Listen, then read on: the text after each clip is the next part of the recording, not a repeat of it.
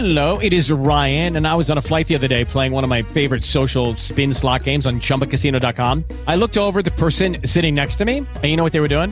They were also playing Chumba Casino. Coincidence? I think not. Everybody's loving having fun with it. Chumba Casino is home to hundreds of casino style games that you can play for free anytime, anywhere, even at 30,000 feet. So sign up now at chumbacasino.com to claim your free welcome bonus. That's chumbacasino.com and live the Chumba life. No purchase necessary. Group. Void were prohibited by law. See terms and conditions. 18 plus. Hello, it is Ryan, and we could all use an extra bright spot in our day, couldn't we? Just to make up for things like sitting in traffic, doing the dishes, counting your steps, you know, all the mundane stuff. That is why I'm such a big fan of Chumba Casino. Chumba Casino has all your favorite social casino style games that you can play for free anytime, anywhere with daily bonuses. That should brighten your day a little. Actually, a lot. So sign up now at chumbacasino.com. That's chumbacasino.com. No purchase necessary. VGW Group. Void were prohibited by law. See terms and conditions. 18 plus. Por la señal de la Santa Cruz de nuestros enemigos, líbranos, Señor Dios nuestro, en el nombre del Padre, del Hijo y del Espíritu Santo. Amén. Señor mío y Dios mío, creo firmemente que estás aquí, que me ves, que me oyes. Te adoro con profunda reverencia. Te pido perdón de mis pecados y gracia para hacer con fruto este rato de oración. Madre mía Inmaculada, San José, mi Padre y Señor, Ángel de mi guarda, interceded por mí. Justo el tema del el retiro que tocaba este mes, este año, año par, está muy relacionado con la fiesta que hoy celebramos del Corpus Christi. En ello vamos a dedicar esta, esta meditación y la otra del retiro, que es un poquito más corto, y, y veremos, ponemos, intentaremos que en nuestra oración, esta mañana de silencio, de oración, de, de, estar, de acompañar al Señor, pues le daremos una vez más, una más vuelta también pues a este misterio que, que llena nuestra vida, que es y que del que vivimos todos los días, porque todos los días lo recibimos, porque además tenemos la fortuna de tener al Señor con nosotros y por tanto de poder adorarle y acompañarle cuando uno lo necesite. Y, y también pues evidentemente porque porque eh, el sacramento de la Eucaristía eh, como presencia real, como sacramento y después también como sacrificio en la Santa Misa, pues es el centro de nuestra vida, el centro de la vida de un cristiano. Y esto es fundamental porque sin él, sin, la, sin este misterio de la Eucaristía, pues no podríamos, yo diría que no podríamos vivir, como decían aquellos primeros cristianos perseguidos en Cartago, cuando van a, a les acusan de haberse reunido y el gobernador les pregunta que por qué lo habían hecho. Y uno de ellos responde aquellas palabras que son ya tradicionales.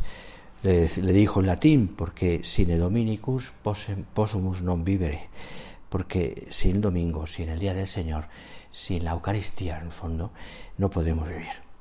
Tendríamos nosotros que decir lo mismo, poder decir lo mismo también. Nosotros, sin el domingo, no podemos vivir sin la Eucaristía, sin esta presencia real, sin poder recibir al Señor cada día, etcétera, ¿no? Ayer cenaba con unos matrimonios y me contaban experiencias de los días del confinamiento hace ya dos años. Todos hemos tenido experiencias en esos días que nos han marcado, que han quedado ahí. Y una de las cosas que me decían, entre otras cosas, era el no poder recibir al Señor cada día no poder recibir al Señor cada día. Algunas cosas hicieron para poder hacerlo, pero la mayoría de los días se quedaron sin poder recibir al Señor. Y eso, decían ellos, lo notamos tanto, tanto nosotros como nuestros hijos. Así lo vivimos muchos, o lo vivisteis muchos, también aquellos días del confinamiento que fueron, bueno, pues que nos faltaba el pan. Así de claro. Se podría decir, nos faltaba el pan. ¿eh? Y qué tan necesarios es.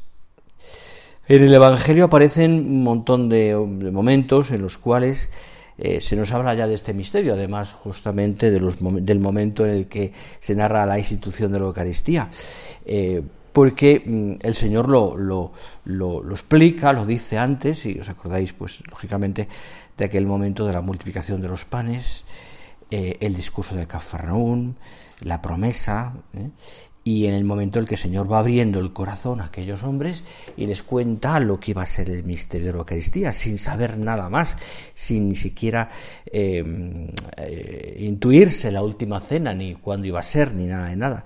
Simplemente les abre el corazón y les dice algo que para ellos, para la gran mayoría, es algo que no entienden. Mi carne es verdadera comida, mi sangre es verdadera bebida es alimento para vuestra alma. Sin él no podéis, no podéis llegar al cielo. Es el remedio de nuestra fraqueza. Es lo que nos sostiene la lucha. ¿eh? Claro, evidentemente lo que le sale del corazón a aquellos hombres es, Señor, danos siempre de este pan. ¿eh? Danos siempre de este pan. O como dice la samaritana, aquella, dame siempre de ese agua. ¿eh? El fondo es la mismo símil. Dame siempre, Señor, de ese pan. Y cuando se van las palabras de Pedro, son claves, ¿no? Señor, aquí vamos a ir, tú tienes palabras de vida eterna, tú nos das el alimento que necesitamos, tú, tú eres el pan de vida, cantamos incluso, tú eres el pan de vida y por tanto sin ti, Señor, no puedo vivir, no puedo vivir. Claro, mm, ¿qué, qué estamos meditando en el fondo? Pensadlo, y más en esta solemnidad del Corpus Christi. ¿Qué estamos pensando? Pues estamos pensando en ti, Señor en tu presencia, en tu presencia, en, la fe que tengo desde siempre, desde siempre, que, eh, me, que me está diciendo el corazón que tú estás aquí. Que después de la transustanciación, que tiene lugar cuando el sacerdote consagra el pan, y el vino, tú permaneces. Y cuando se reserva el pan en el sagrario, tú estás allí. Y por tanto, esa presencia real tuya a mí eh, me conmueve. Es decir, me paro ante ti, Señor, y mi actitud es de asombro, de fe. Porque en esto es la fe lo que vive, lo que, lo que nos mueve, no otra cosa, la fe. No veo nada, solo el pan y solo el vino, pero sé que eres tú.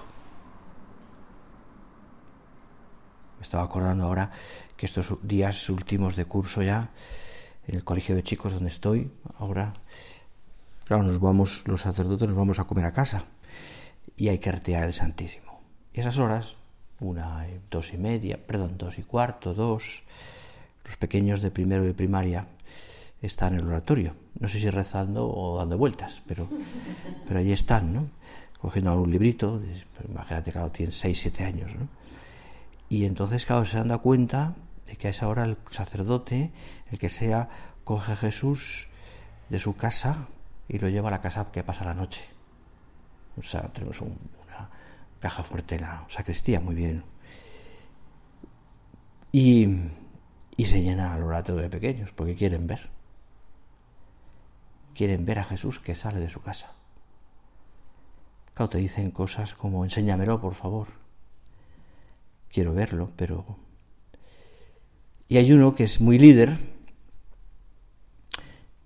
que, que es muy líder y que cuando sabe el asunto, ya se ha enterado y entonces está ahí esperando con un grupo más. Y cuando sales ya preparado para llevarte el Señor, abres el sagrario, se oye que dice el líder, de rodillas. Y todos los demás niños se ponen de rodillas. Porque pasa Jesús. Conmueve, a veces me conmueve. ¿eh? Ver eso,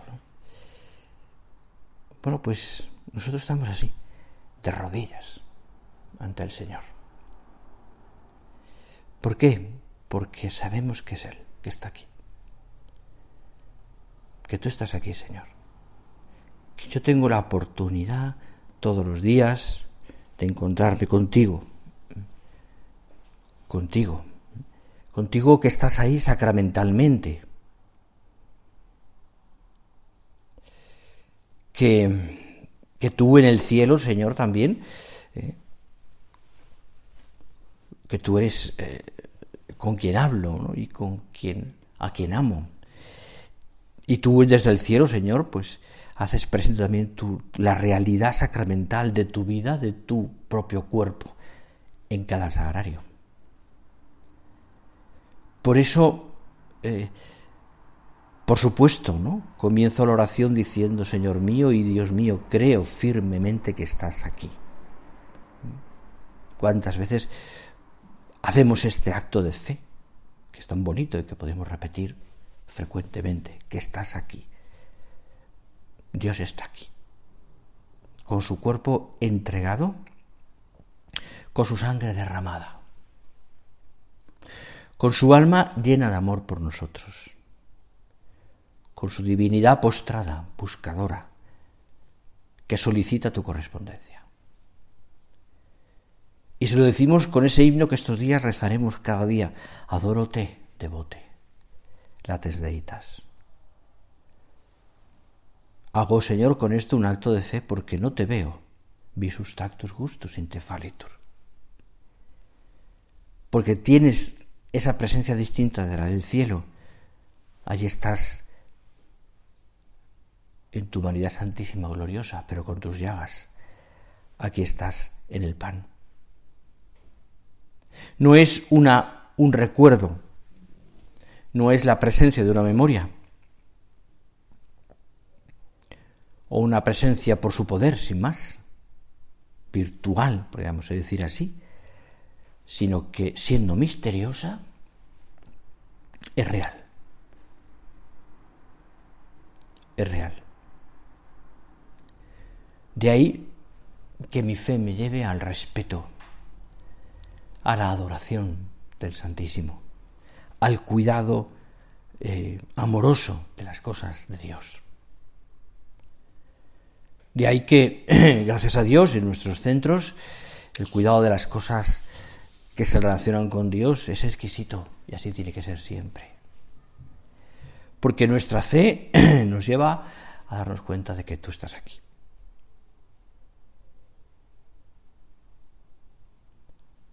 Tú estás aquí, Señor. No es un recuerdo de ti, sino real misteriosa pero verdadera. Por tanto, hemos comenzado la oración y cada día lo hacemos con ese acto de fe. Creo firmemente que estás aquí, porque esto trasciende infinitamente lo que mi cabeza puede alcanzar. Por eso lo que sale de mi corazón es simplemente un Señor, creo. No lo entiendo. Me es difícil razonarlo. Creo.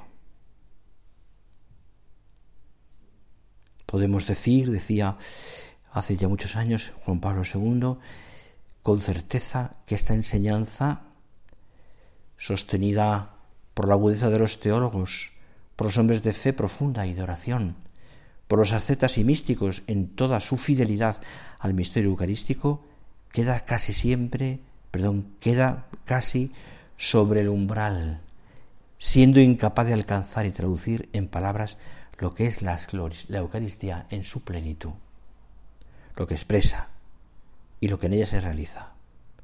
En efecto, dice, acaba diciendo este párrafo, el sacramento es el sacramento inefable, dice, desde la Redentoris, Redentor Hominis, número 20, lo que es el sacramento inefable. queda, nuestra fe queda en el umbral, es decir, eh, toda la explicación, quiere decir más bien, eh, en el umbral, es decir, en la puerta, porque soy incapaz de alcanzar y traducir en palabras, incapaz de alcanzar y traducir en palabras lo que la Eucaristía en su plenitud expresa, el sacramento inefable del que no se puede hablar. Y entonces, ¿qué puedo hacer, Señor, ante ti? Adorar. ponerme de rodillas, con el corazón, con el alma y con la inteligencia.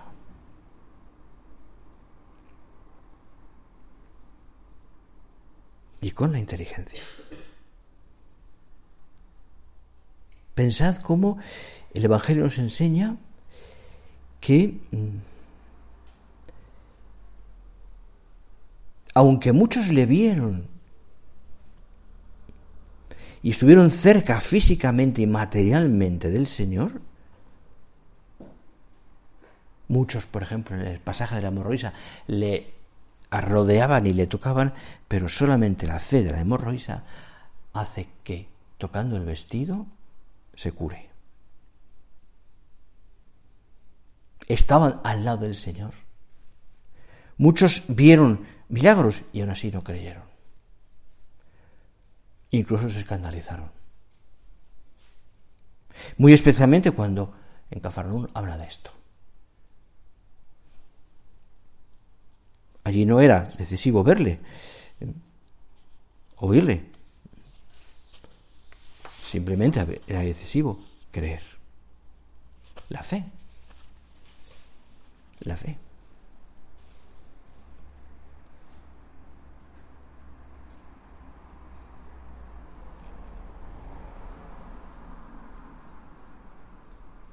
La fe y la entrega, por nuestra parte.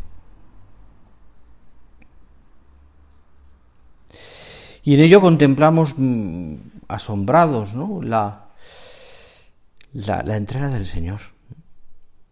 Este misterio, Señor, que tú nos muestras hoy, especialmente en este Corpus Christi, misterio de fe, de luz y de presencia eucarística, como decimos, ¿no? Con tu cuerpo, tu sangre, tu alma, tu divinidad. Es meternos eh, en algo que nos supera de tal manera que somos simplemente ante el misterio hombres y mujeres que contemplan.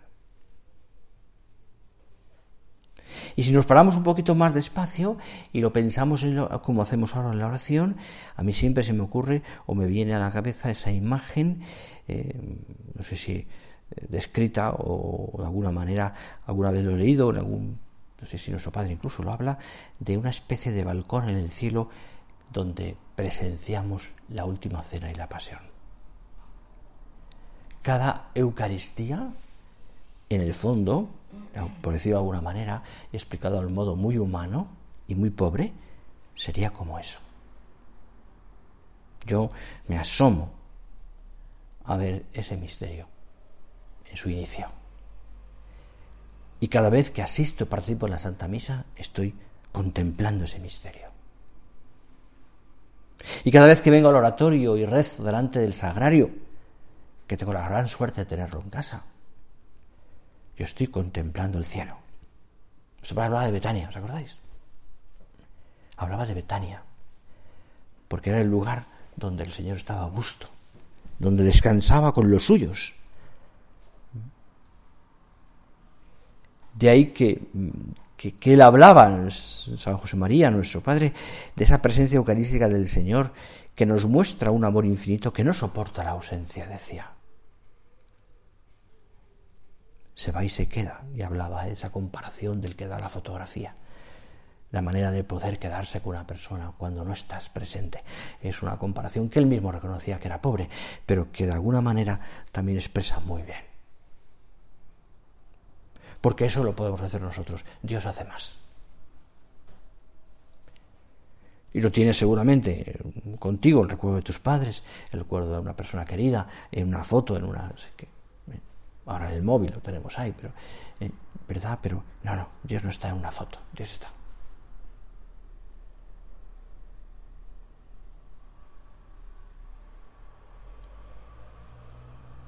Y está siempre.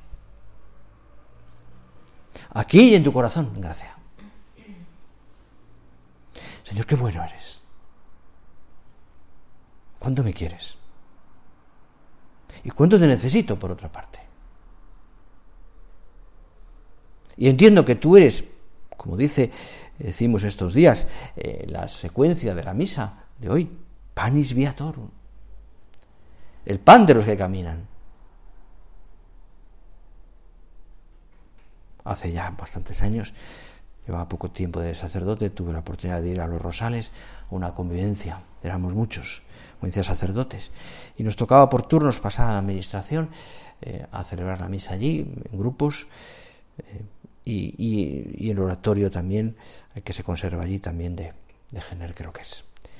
Y ahí está el sagrario aquel, que justo un jueves me tocó a mí, hubo que renovar el Santísimo. ¿no? Y, el sagrario lo abres, quitas el conopeo y es de una pobreza impresionante. Es una caja de madera, por así decirlo. Ahora eso sí, abres el sagrario y es otra cosa.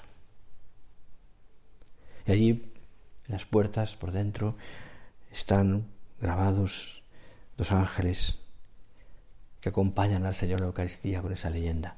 Eche panis angelorum, eche panis viatorum. Me conmoví viendo aquello. Me acordaba ahora leer esta frase, panis viatorum.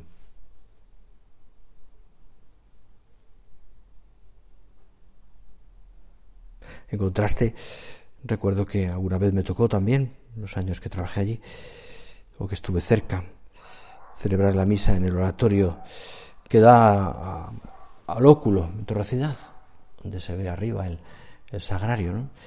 Los jueves también se renueva y es otra cosa. Es, es, como el contraste, el contraste de por qué se podía hacer, ya que el es una maravilla. Una maravilla. Hemos dado al Señor lo mejor que teníamos, porque entendemos que el pan de los que caminan, el pan de los ángeles, que está en nuestros sagrarios, en los sagrarios de todos los sitios, es algo que tenemos que cuidar. Es alguien, mejor dicho. ¿Y por qué? Porque yo necesito tener ese cariño con Dios. Fijaros cuántas veces lo pensamos, necesitamos el cariño. Necesitamos el, en todo, en todo, ¿no? En todo. Vivimos del amor. Tenemos que ser hombres y mujeres enamorados. Si no, nuestra vida no tiene sentido. Vivimos del amor. Y todo lo que hacemos, y todos nuestros cansancios y sufrimientos y situaciones diversas que pasamos por la vida, tiene un sentido de hombres y mujeres enamorados. Bueno, pero es que ese amor lo aprendemos del Señor, que constantemente nos espera y que nos manifiesta a través de su presencia real cuánto nos quiere, porque está siempre pendiente de nosotros. Por eso nosotros tenemos que corresponder, porque amor con amor se paga. Y de que cuidemos al Señor en todos los sentidos, porque también necesitamos de Él, de alguna manera es un interés nuestro. Yo necesito, Señor, de este pan de los ángeles, este pan de los que caminan, de los que nos cansamos, de los que sufrimos, de los que trabajamos, de los que pasamos a veces penas y enfermedades del cuerpo y del alma. Y sin tu pan, Señor, no soy nada, no puedo caminar. Como le pasa a Elías en aquella imagen, el profeta, ¿no? donde le lleva el ángel el pan para el camino. Es otra imagen de la Eucaristía. Señor, necesito este pan para caminar. Y en el sufrimiento y en el cansancio y en la vida eh, de las cosas que me cuestan, sin ti no puedo. No puedo soportar tu ausencia, decía con esas palabras de nuestro Padre.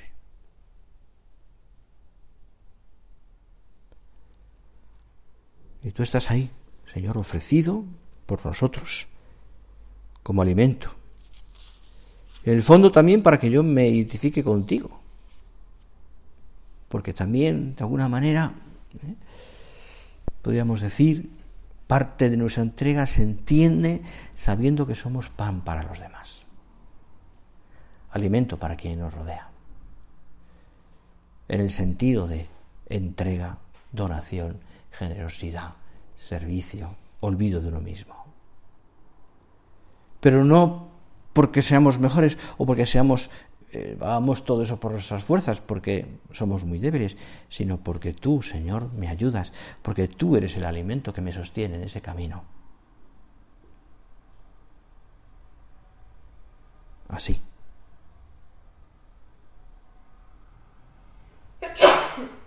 Y así tiene que ser.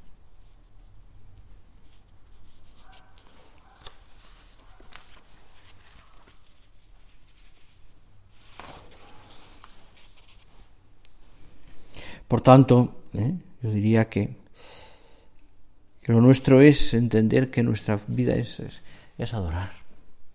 Adorar.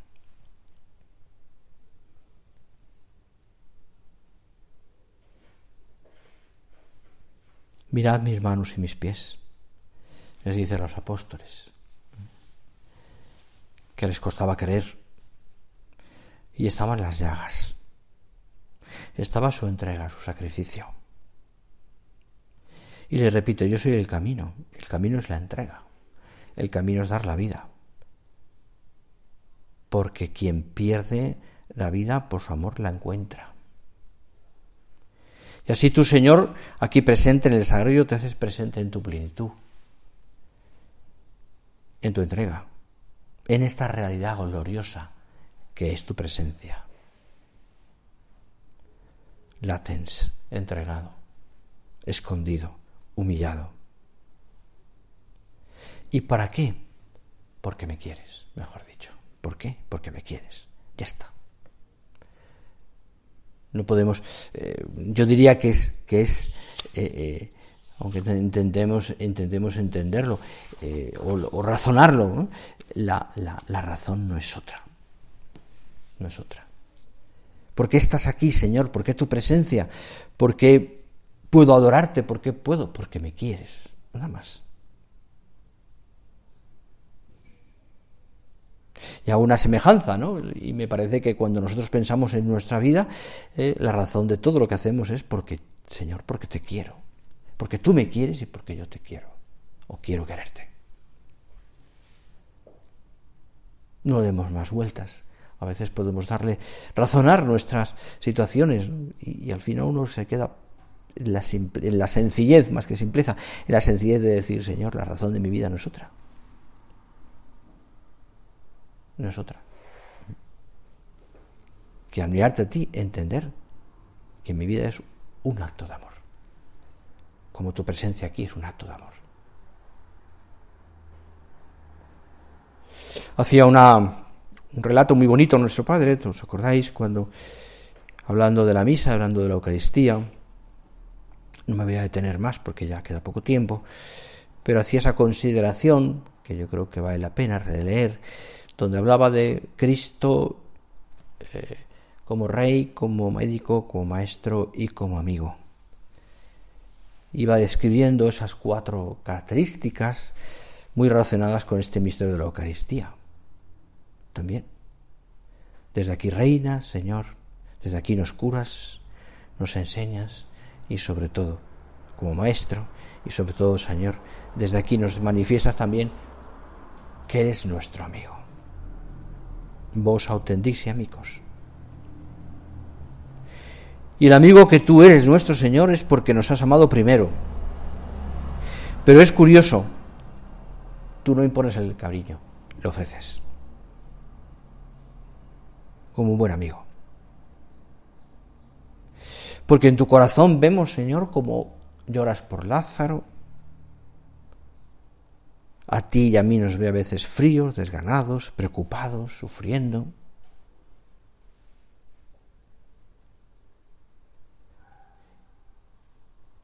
Incluso como Lázaro, medio muertos en ese sentido de poco activos. Y yo creo que el llanto del Señor para nosotros es también vida.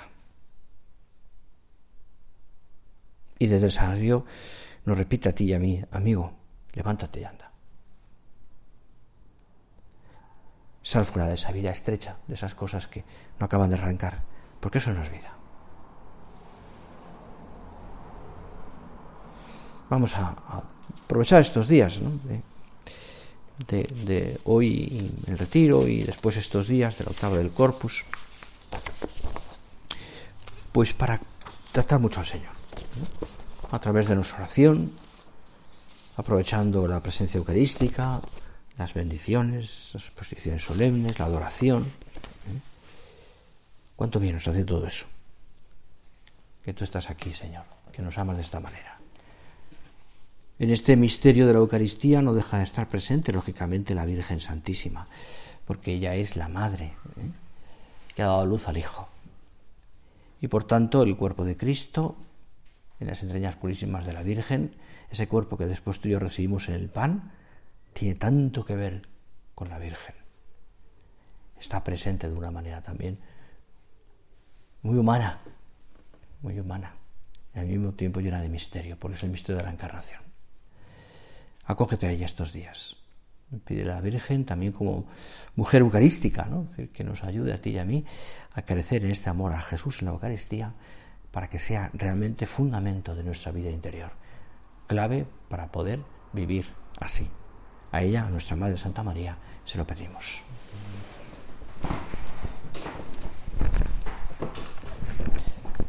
Te doy gracias, Dios mío, por los buenos propósitos, afectos e inspiraciones que me has comunicado en esta meditación.